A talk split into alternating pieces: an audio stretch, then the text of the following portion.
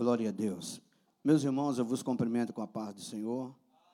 Quantos estão alegres com Jesus aqui? Glória a Deus. Só quem veio adorar a Deus e dar o seu melhor para Deus aqui nesta noite. Levanta a mão para o céu e glorifica a Ele. É motivo de alegria estarmos aqui nesta noite. Eu louvo a Deus por essa oportunidade. Louvo a Deus pela vida do pastor Aberlei, pastor Geraldo, pastor Neto, ao meu pastor, pastor Josué Rodrigues. Deus abençoe os irmãos que vieram conosco, o diácono William, minha cunhada Vera, minha esposa, meu filho. Enfim, Deus abençoe cada um de vocês. Eu tenho a certeza que nesta noite Deus tem algo, Deus já está falando conosco, mas eu tenho a certeza que Deus tem algo preparado para a tua vida aqui. Abra vossas Bíblias, irmãos, não vou demorar muito. Nosso último culto de missões do ano de 2020 eu tenho a certeza, a convicção que este ano que está por vir, de 2021, Deus vai levantar pessoas para estar conosco, pastora Berlei. Deus vai trazer ajuda de todos os lados. Deus vai levantar membros, Deus vai levantar obreiros, Deus vai levantar jovens para a sua obra. Glória a Deus. É, segundo Timóteo, capítulo 4, por gentileza. Livro de 2 Timóteo, no capítulo 4. Glória a Jesus.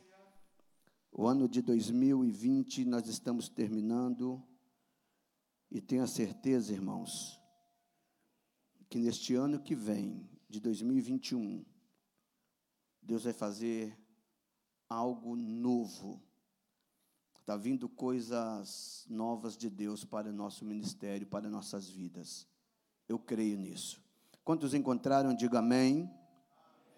Segundo Timóteo capítulo 4, versículo 6. Segundo Timóteo, capítulo 4, versículo 6.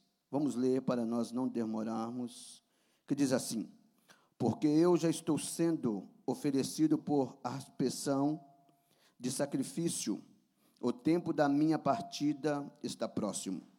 Combati o bom combate, acabei a carreira e guardei a fé. Desde agora a coroa da justiça me está guardada, a qual o Senhor, justo juiz, me dará naquele dia, e não somente a mim, mas também a todos que amarem a sua vinda. Procura vir ter comigo depressa, porque Demas me desamparou amando o presente século e foi para Tessalônica Crescente para a Galácia, Tito para a Dalmácia. Só Lucas está comigo. Toma João Marco e traze-o contigo, porque me é muito útil para o ministério. Também eu enviei a Tíquico a Éfeso. Quando vieres, traze a capa que deixei em Troade, em casa de Carpo, e os livros, principalmente os pergaminhos. Alexandre o latoeiro, causou-me muitos males. O Senhor lhe pague segundo as suas obras. Tu guarda-te também dele, porque resistiu muito às nossas palavras. Ninguém me assistiu na minha primeira defesa, ante todos me desampararam. Que isso não lhe seja imputado. Mas o Senhor assistiu-me, fortaleceu-me, para que por mim fosse cumprida a pregação a todos os gentios e todos os gentios a ouvissem, e fiquei livre da boca do leão. Vamos pular um pouquinho para trás, no capítulo 1, ainda na segunda epístola da carta de Paulo ao Timóteo, capítulo 1, vamos ler o versículo 15, 16 e 17 e 18 também, que diz assim: Bem sabes isto, que os que estão na Ásia, todos se apartaram de mim. Vamos recapitular aqui, irmãos? Vamos lá. Bem sabes isto, que os que estão na Ásia, todos se apartaram de mim, entre os quais foram Fígilo e Hermógenes o Senhor conceda misericórdia à casa de Onesíforo, porque muitas vezes me recriou e não se envergonhou das minhas cadeias. Antes vindo ele a Roma, com muito cuidado, me procurou e me achou. O Senhor lhe conceda naquele dia que acho misericórdia diante do Senhor. E quanto me ajudou em Éfeso, melhor tu o sabes. Glória a Deus. Coloque a Bíblia no seu lugar. Isso. Levante a mão direita para o céu, irmão, e vamos dar um glória a Deus bem alegre para Jesus, porque muitas vitórias ele tem dado por nós. É bem verdade que o ano de 2020 foi um ano difícil, pastor Berlei. Essa pandemia veio, é, assolou muitas pessoas, muitos, muitos irmãos e amigos foram embora, partiram. Mas nós, já, nós estamos aqui. E se você está aí, se eu estou aqui, é porque nós já somos vitoriosos na presença do Senhor. Será que você pode louvar a Deus por isso hoje? No meio de uma pandemia como essa que nós estamos atravessando o ano de 2020, Deus guardou você, Deus guardou tua casa, Deus guardou teu filho, e hoje você está aqui, aleluia, para glorificar, exaltar a Ele. Então é motivo de você abrir a tua boca, adorar a Deus sem reserva hoje aqui. Adorar a Deus de uma forma como se fosse a última vez. Aleluia. Adorar a Deus de uma forma, irmão, que chega a tocar ao limite do desespero, e você não pode sair daqui antes sem ser tocado pelo Espírito de Deus na tua vida. Então levante a mão direita para o céu, isso. Enche o pulmão agora de ar, encheu? Agora vamos dar um, um glória a Deus bem alegre para Jesus. Glória a Deus, glória a Deus, glória a Deus, glória a Deus. Pode assentar glorificando ao Senhor aleluia, porque Ele merece toda a honra e toda a glória. Glória a Jesus. Meus irmãos, conta-nos que dois jovens morávios, eles ficaram sabendo que numa ilha no norte da Índia, um ateu britânico, ele tinha vários escravos, mais de 300, e eles queriam ir até essa ilha para pregar o evangelho para eles. Mas este homem ateu, ele não permitia que ninguém entrasse naquela ilha para pregar qualquer tipo de religião. A história diz que esses dois jovens pedindo essa permissão. Ele disse assim para eles: Olha, para vocês ir até a ilha, eu não pago a passagem de vocês. A história nos conta que esses dois jovens moráveis, eles se venderam e com um dinheiro da sua venda, que eles se venderam a si mesmos, eles pagaram as suas passagens para ir até essa ilha para pregar o Evangelho de Deus. E a história diz que no dia das suas partidas, algumas pessoas não estavam entendendo porque tomaram uma decisão tão drástica. Eles foram indagados e eles ficaram calados. Mas quando o barco estava saindo do porto, eles disseram que o cordeiro que foi imolado, que estava recebendo a recompensa pelo ato que eles estavam fazendo. Nós acabamos de ler um texto aqui, no livro de 2 Timóteo, no capítulo 4, a última carta do apóstolo Paulo. É bem verdade que. Só mais um pouquinho de retorno para mim aqui, por favor. É bem verdade que depois dessas palavras, não se vê mais nenhuma carta escrita pelo velho apóstolo Paulo. Mas quando nós lemos estas últimas palavras do apóstolo Paulo, nós entendemos que é um homem que está no corredor da morte, que está escrevendo as suas últimas palavras, dando instrução para o seu jovem pastor Timóteo. animando-o para que ele desse prosseguimento à obra do Senhor. Para nós entendermos o que está passando aqui nesse exato momento, quando o apóstolo Paulo escreve essas palavras, nós temos que voltar no ano 67 depois de Cristo. Era a primavera do ano 67 depois de Cristo.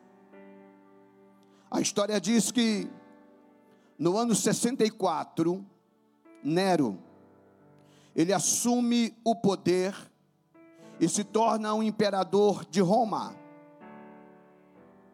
Qual de nós que estamos aqui que não conhecemos a história de Nero?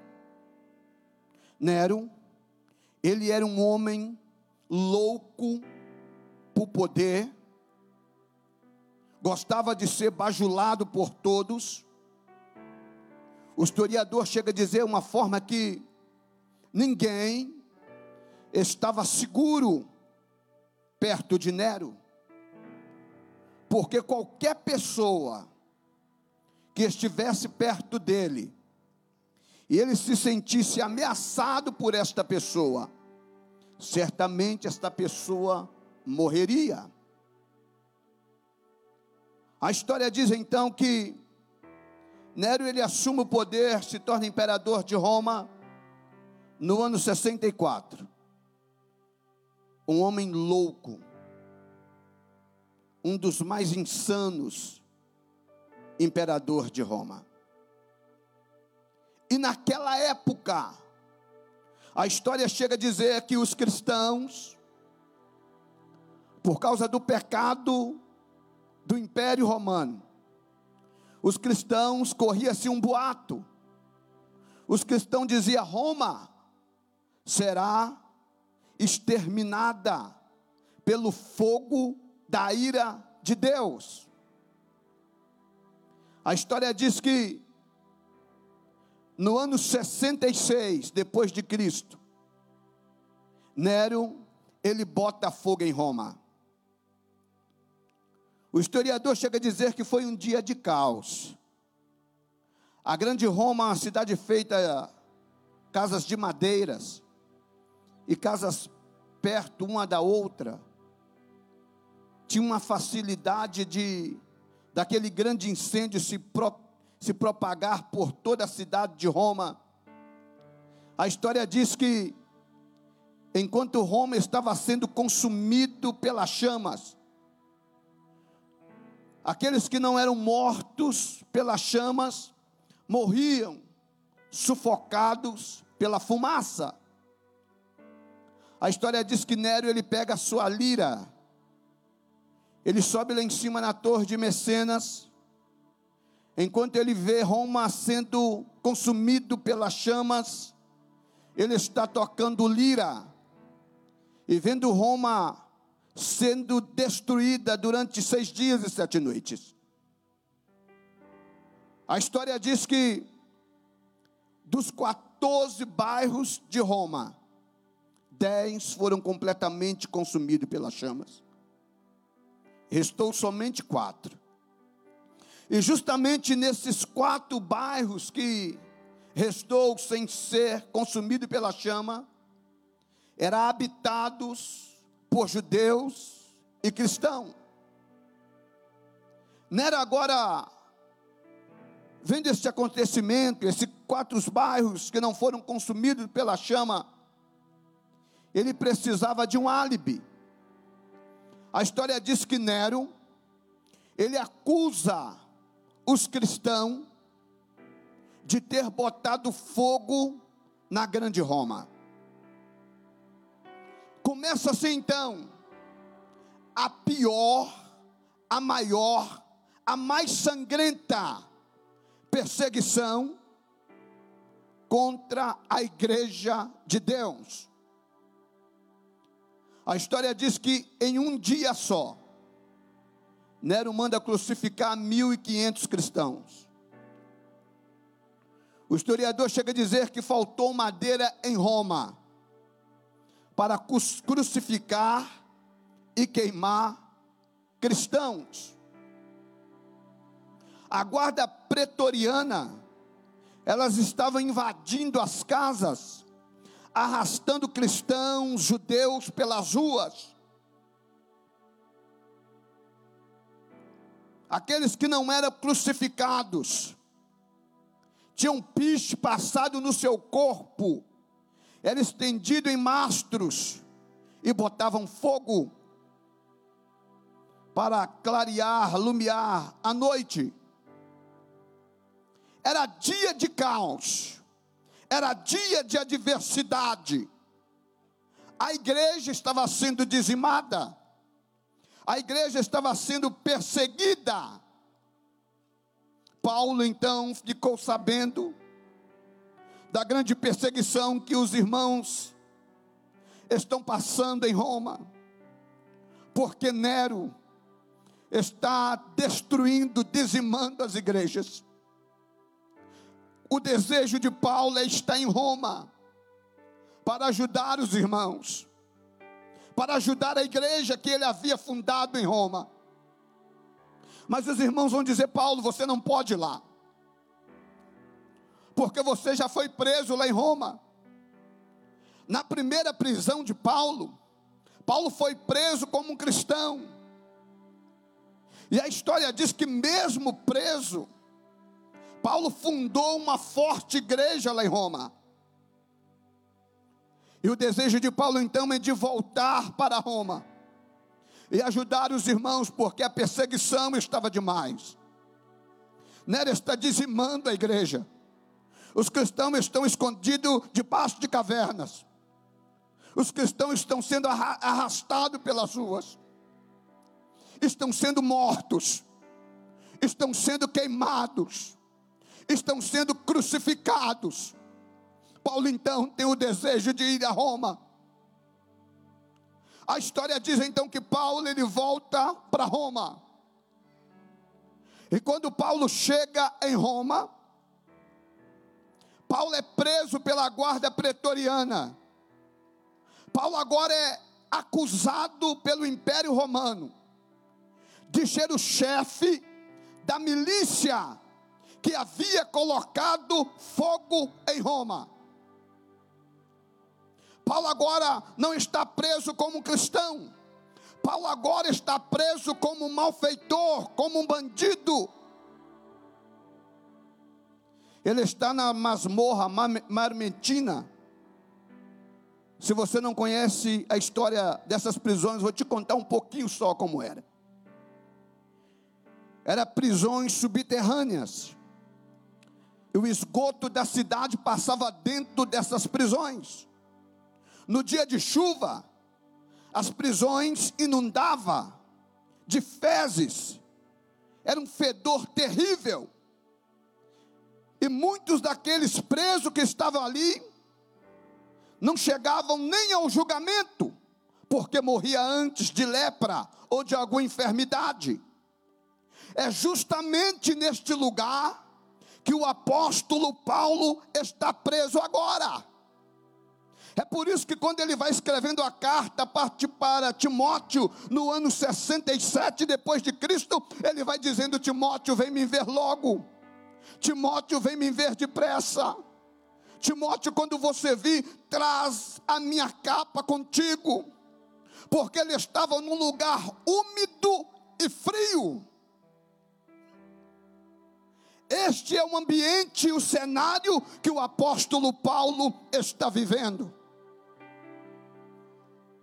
No primeiro julgamento, o apóstolo Paulo, na primeira prisão, preso como cristão, ele poderia receber visitas, mas aqui é diferente. Ele está lançado dentro das masmorras o interessante é quando ele vai escrevendo a carta para Timóteo, ele vai dizendo assim: Timóteo, todos me abandonaram, todos me deixaram. Aqueles cristãos que o apóstolo Paulo havia doado anos da sua vida para evangelizá-los, para ajudá-los. Corria-se uma fake news na época que o apóstolo Paulo era um malfeitor, que o apóstolo Paulo era um bandido, era um chefe de uma milícia que havia incendiado a grande Roma. E Nero também estava ameaçando alguns cristãos. Se estivesse perto do apóstolo Paulo, corria risco de morte. Poderia ser queimado vivo, poderia ser crucificado. Então o apóstolo Paulo agora ele está completamente abandonado por todos. Até mesmo seus discípulos como ele vai escrevendo, ele vai dizendo: Hemógenes foi embora. Fígelo também foi. Demas, amando o presente século, ele foi embora. Trabalhava nas minas de diamante, foi embora, me abandonou. Somente Lucas está comigo. Olha o cenário que o apóstolo Paulo está vivendo. Depois de pregar o evangelho, depois de ajudar os irmãos, agora ninguém quer ficar perto do apóstolo Paulo. Mas o apóstolo Paulo, vivendo neste cenário, ele ainda tem força para ajudar alguém, ele tem força para animar alguém. E quando ele vai escrevendo a carta para Timóteo, ele vai dizendo: Timóteo, não tenha vergonha do Evangelho. Timóteo, cuidado com Alexandre Latueiro, ele nos trouxe muitos males. Timóteo, não tenha vergonha das minhas prisões. Note bem o cenário que o apóstolo Paulo está vivendo. Chega o dia do julgamento. Ele esperava que a igreja estivesse lá. Ele esperava que algum, que alguém se levantasse para dizer: Este homem não é um malfeitor, este homem não é um bandido, ele prega o Evangelho de Deus. Mas quando o apóstolo Paulo ele chega no julgamento, ele mesmo diz: Ninguém esteve lá, mas Deus estava comigo. Ele me assistiu e me fortificou, para que por mim fosse pregado o Evangelho aos gentios. É o cenário que o apóstolo está vivendo. Depois de passar anos de sua vida pregando o Evangelho de Deus, agora está jogado dentro de uma masmorra fria e abandonado pelos seus amigos. Mas eu louvo a Deus porque Deus sempre levanta alguém para nos ajudar no ministério. No momento que você pensa que está sozinho, no momento que nós pensamos que todos nos abandonaram, Deus envia alguém. Deus ele sempre levanta alguém. E que nos chama atenção no capítulo 1, versículo 15, o apóstolo Paulo ele cita o nome de um, de um personagem que é pouco citado em nossos dias atuais, quase ninguém fala dele. Ele começa a falar assim: Olha, Timóteo, você sabe que todos da Ásia me abandonaram, todos foram embora, mas que o Senhor conceda misericórdia à casa de Onesíforo. Sabe por quê? Porque Onesíforo não se envergonhava das algemas que estava na mão do apóstolo Paulo. E quando eu fui pesquisar um pouquinho sobre quem era este homem, ele era um diácono que o apóstolo Paulo havia ganhado lá em Éfeso para Jesus. E lá em Éfeso ele já estava trabalhando com o apóstolo Paulo. Lá em Éfeso, ele já estava ajudando seu amigo pregar o evangelho de Deus, a fazer a obra de Deus. Agora, Onesíforo fica sabendo o cenário que o seu fiel amigo está vivendo. Onesíforo, lá em Éfeso, fica sabendo qual é o estado do apóstolo Paulo, jogado dentro de uma masmorra, abandonado pela igreja abandonado por aqueles que ele havia ajudado, acusado como malfeitor, no corredor da morte e prestes a morrer. Este Onesíforo, ele toma uma atitude. Ele sai de Éfeso, vai até Roma. E o apóstolo Paulo diz assim: quando ele chegou em Roma, ele me procurou diligentemente até me encontrar. O apóstolo Paulo, quando fala de Onesíforo, ele diz assim: quando Onesíforo chegava, ele me recriou o meu espírito, o meu ânimo. No original ele está dizendo assim: quando Onesíforo chegava dentro das prisões, ele era como a brisa suave que vinha sobre mim. Este Onesíforo ele trazia alegria para o apóstolo Paulo em momento de dificuldade.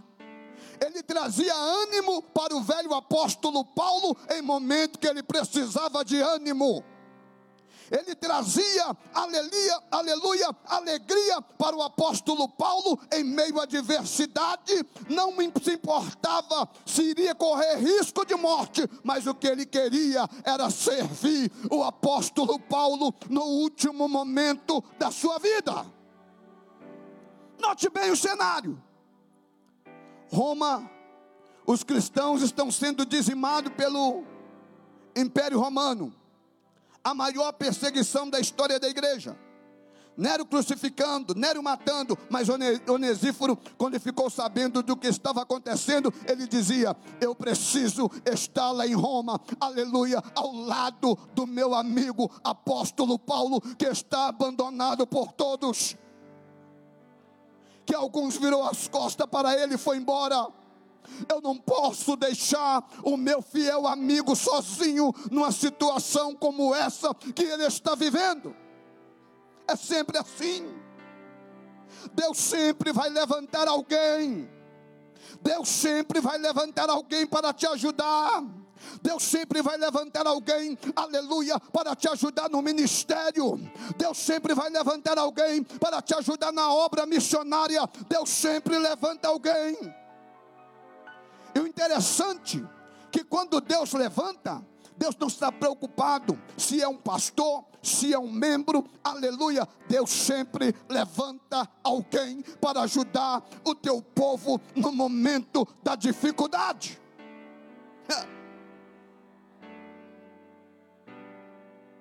Chega um momento que o ajudador precisa de ajuda. Chega um momento que o animador precisa ser animado o apóstolo Paulo que ajudava, o apóstolo Paulo que animava alguém, agora chega um momento da sua vida que a pressão psicológica, a pressão, a opressão está tão forte na tua vida que Deus diz: você não vai ficar sozinho, eu vou levantar alguém também para te ajudar. Eu vou levantar alguém também para estar contigo, apóstolo, no momento da tua dificuldade. Que Deus levante homens como Onesíforo em nossos dias atuais. Que Deus levante jovens aqui em nosso meio, como Onesíforo em nossos dias atuais.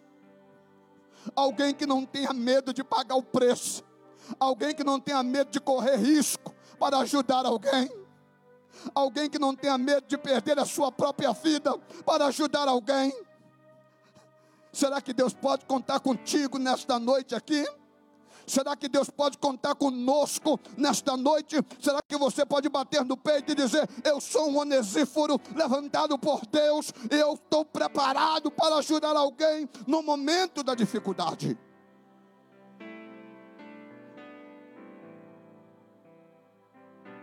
A Bíblia diz que, certa feita, o povo de Deus estava passando por uma perseguição tão grande na época de Acabe. Acabe, rei de Israel, casou-se com Jezabel. Jezabel introduz o culto a Baal no reino de Israel. Está levando o povo para outros caminhos. Deus manda uma seca. E a seca está tão forte que já não tinha mais comida para os gados e cavalos. Água não tinha mais. Acabe vai chamar um homem por nome Obadias. O interessante é que esse Obadias, ele era mordomo de Acabe e Jezabel. E Acabe está com, junto com Obadias procurando um profeta Elias. Está procurando o profeta. Interessante é que Acabe, ele dá uma ordenança para Obadias, porque já havia acontecido aquele, o período lá do, do monte, que o fogo desceu do céu, Elias havia exterminado os profetas de Baal, e Jezabel agora quer tirar a vida de Elias, e também dos profetas de Deus. Qual era a ordenança? Todo profeta que você encontrar, ou você mata ou traz para nós matarmos. Mas o interessante é que esse Obadias, ele fazia ao contrário.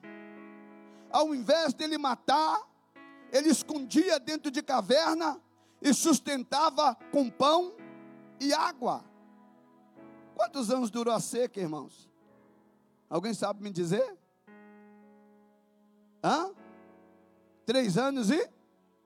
Três anos e? Três anos e seis meses. Note bem, três anos e seis meses.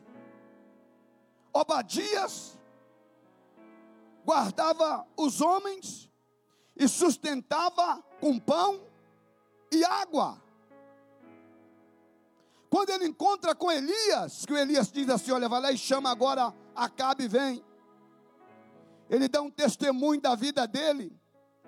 E ele diz assim: que desde a sua mocidade, ele estava servindo a Deus.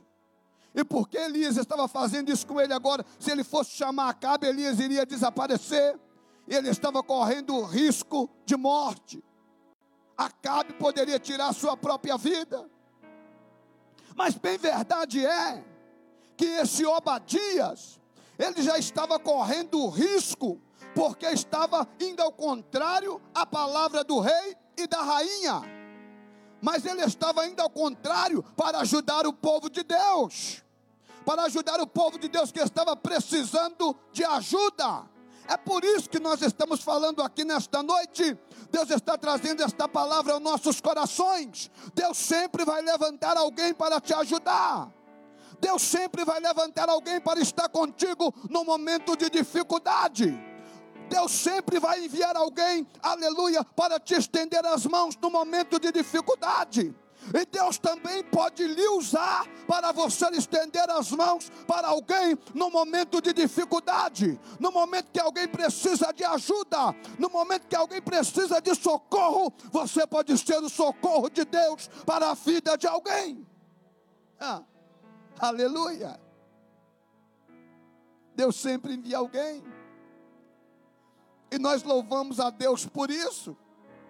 Porque Deus sempre envia alguém. Nós não estamos sozinhos. Você não está sozinha na sua caminhada ou no seu ministério.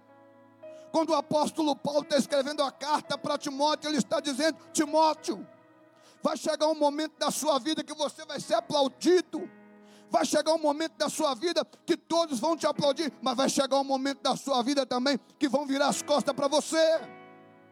Vai chegar um momento que não vão querer nem ouvir mais a tua voz. Mas quando isso acontecer, fica tranquilo, porque Deus está contigo e Ele sempre vai levantar alguém para te ajudar. Ele sempre vai levantar alguém para estar contigo. Então creia nestas palavras desta noite, aleluia. Que Deus levante alguém em nosso meio, como um onesíforo, que seja um ajudador de alguém. Quantas pessoas nós lemos na história, por que não falar um pouco do missionário David Livingstone, que dedicou anos da sua vida para fazendo expedição na África. e pregando o Evangelho de Deus, lá no meio do povo africano. Anos e anos pregando a palavra de Deus. E o resultado foi magnífico, porque Deus sempre esteve com ele. Eu tenho a certeza que nesse século presente que nós estamos vivendo, nesse último avivamento que nós estamos passando, podemos dizer assim: Deus vai levantar pessoas aqui em nosso meio. Deus vai usar, pastora Berlei, pessoas aqui em nosso meio, como Ele nunca usou. Deus vai distribuir dons do Espírito Santo na vida de vocês, como Ele nunca distribuiu. Mas não é para nós ficarmos de braço cruzado, não. É para nós avançarmos. É para nós conquistarmos terrenos que ainda não conquistamos. É para nós ajudarmos pessoas a, a, a saírem das garras de Satanás. Aleluia. Aí alguém pergunta, pastor, mas quem são esses escolhidos? Sou eu, e são vocês que estão aí os jovens morávios não eram grandes homens. A história diz que eram coveiros de natureza, mas foram levantados por Deus. Oraram cem anos interrupto por um avivamento, mas alcançaram o seu objetivo, porque estavam debaixo de oração e não perdia o seu foco enquanto a opressão vinha, eles não perdiam o foco. Eu vou falar uma coisa aqui que você guarde na tábua do teu coração. Foco é você saber dizer não no momento que é preciso dizer não. Porque se nós estamos focados em fazer algo para Deus, vai vir várias coisas para tentar tirar o nosso foco. Vai vir várias tentações para tentar tirar o nosso foco. E nós vamos falar como Neemias falou. Não. Não podemos parar. Não podemos perder o foco, porque nós estamos em uma grande obra.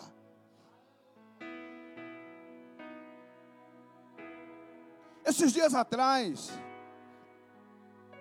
eu tive um sonho, irmão, que mexeu muito comigo. E tem um lugar lá em Diadema que chama Favela da Buchicho, onde a gente vai fazer o, o trabalho evangelístico lá dia 16.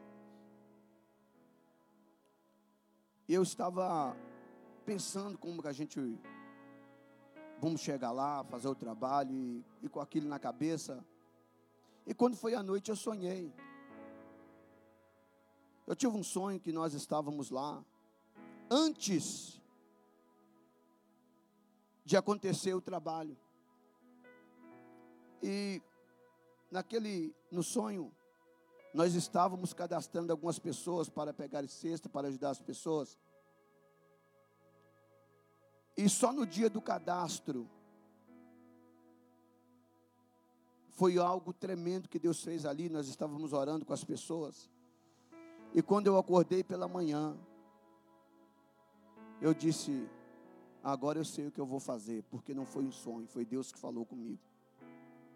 E esses dias atrás eu até falei com o pastor Josué: Pastor Josué, antes do dia 16 de janeiro, nós vamos descer um sábado lá embaixo, lá embaixo na favela. E nós vamos fazer conforme Deus nos ordenou. Porque eu sei, pastor Berlei, que esse dia 16 que está por vir agora, Deus vai fazer coisas grandes lá, porque Deus já me mostrou. Deus vai fazer coisas tremendas lá, porque Deus já nos mostrou. Aleluia. É muito bom quando Deus pode contar conosco, pode contar com você. Se coloque sobre vossos pés, por favor, irmão. A Jorge já foi embora. Glória a Deus. Eu sei que tem pessoas aqui no nosso meio. A, a irmã que vai louvar pode vir aqui. Eu sei que tem pessoas aqui em nosso meio que no momento de pandemia como esse que nós estamos vivendo, você foi levantado por Deus para ajudar alguém. E esse projeto, esse trabalho que nós vamos, já, já começamos, é até a vinda de Jesus, pastor Belém. e quando vir acontecer alguma coisa para tentar tirar o nosso foco, que sirva de combustível para nós avançarmos mais. Eu tenho certeza que Deus vai levantar pessoas, Deus vai usar obreiros, Deus vai usar membros aqui dentro desta igreja. Deus vai dar visões. Quantos creem visões de Deus aqui? Deus vai dar visões. Deus vai mostrar a forma que vai fazer. Ha, Deus está contando contigo. Vem aqui, Levita, vem louvar. Levante a mão direita para o céu. Olha para mim aqui. Enquanto a levita de Deus, ela louva a Deus aqui, eu te convido a você a adorar a Deus como você nunca adorou. Porque pode ser hoje que Deus te renova. Sabe aquela pessoa que há muito tempo já não fala mais em língua, já não sente mais a presença, já não sente mais aquela alegria que sentia como antes? Pode ser hoje que o Espírito de Deus vem sobre a tua vida e te traga um renovo de uma forma tremenda e você saia daqui cheio do poder de Deus para que o nome dele venha a ser glorificado. Levante a mão para o céu, levante a mão, feche teus olhos. Enquanto a levita louva, pode louvar a levita.